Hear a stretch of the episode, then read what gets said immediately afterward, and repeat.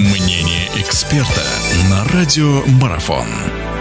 Хорошо, мы продолжаем беседу. В гостях у нас Дмитрий Булыкин. Говорим об ответных матчах 1-4 финала Лиги Европы, футбольной Лиги Европы. Матчи, которые состоятся э, в четверг, э, 10 апреля. И э, двигаемся дальше. Наверное, давайте сейчас поговорим о самой громкой сенсации, если это можно, опять же, сенсацией назвать. Базель. Базель отправится в гости к Валенсии. И Базель три безответных мяча испанцам наколотил в первом поединке. Э, ну, Базель так медленно, но верно двигается двигается, да. Во-первых, швейцарцы в этом году дважды Челси так огорчили, причем огорчили очень серьезно э, в матчах Лиги Чемпионов. Э, в прошлом году мы помним, как швейцарцы очень уверенно выступали также в Лиге Европы, когда э, вылетели туда. Сейчас у Базеля есть очень хороший шанс. Верится в то, что Валенсия способна отыграть это преимущество и пройти дальше? Или все-таки действительно швейцарцы уже одной ногой в полуфинале? Ну, я думаю, они одной ногой в полуфинале, но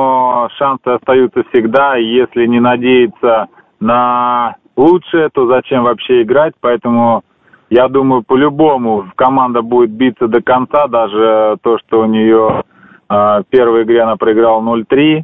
Э, но я все равно уверен, что Базель пройдет дальше, потому что эта команда на протяжении уже долгого времени показывает стабильную игру очень хорошо организованную, поэтому я думаю, они пройдут дальше. А за счет чего Валенсия все-таки, если сможет э, переломить э, ход вообще этого поединка двухраундового, за счет чего? Быстрый гол здесь сыграет свою роль или, я не знаю, чем-то каким-то сверхнатиском, сверхсильным? Что может оказаться ключевым? И что самое главное следует предпринимать Базелю, чтобы выстоять в Испании? Ну, конечно, первое это заряженность на победу и быстрый гол, который э, принесет очень много положительных эмоций команде, которая забьет этот гол и немножко деморализует вторую команду. Поэтому тогда, если все так случится, и о, быстрый гол причем, то все может быть. Но опять же таки отыграть 0-3 это будет очень тяжело. Швейцарцы тоже не будут вторым составом играть. И будут думать то, что они уже близки к цели, и ни в коем случае нельзя дать слабинку. А, и последний матч, который у нас остается, это Ювентус-Леон. Леон дома уступил итальянцам. Ну, итальянцы заочно, наверное, были фаворитами в этой паре. Вы так сказали, что попадание португальских клубов, наверное, будет во многом закономерным в финал. Другое дело, что касается вот этой старой сеньоры. Ювентус, который давненько вообще ничего уже не выигрывал. Понятно, что амбиции Ювентуса прежде всего, наверное, были связаны с Лигой Чемпионов чемпионов, но тем не менее дальше пройти не удалось. Вот приходится довольствоваться Лигой Европы.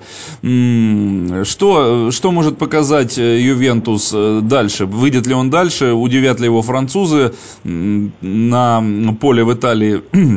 Эта игра, напомню, состоится э, в Турине. Вообще, как вы расцениваете шансы Ювентуса и на попадание дальше, и вообще на дальнейшее движение в этом турнире?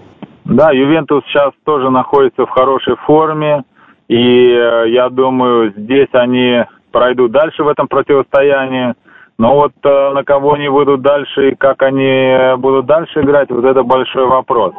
А то, что Ювентус э, набирает ход и хотят стать таким же клубом, как были раньше, играя везде и выигрывая очень много. Поэтому будут стараться, Эту игру, я думаю, они сделают дело и пройдут дальше, а вот следующую не уверен. Спасибо большое. Дмитрий Булыкин был у нас в гостях. Говорили мы о матчах 1-4 финала, об ответных матчах 1-4 финала Лиги Европы, которые будут сыграны 10 апреля в четверг. Дим, вам большое спасибо за то, что нашли время. В любом случае, я думаю, что этот футбол, э, европейский турнир обещает быть, матчи этого турнира обещают впереди быть очень-очень интересными. Еще раз спасибо, Дмитрий Булыкин был у нас в гостях. Спасибо, Дмитрий. Спасибо, до свидания свидания. До свидания. Спасибо.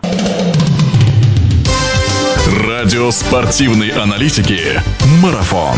Знать все о спорте – наша профессия.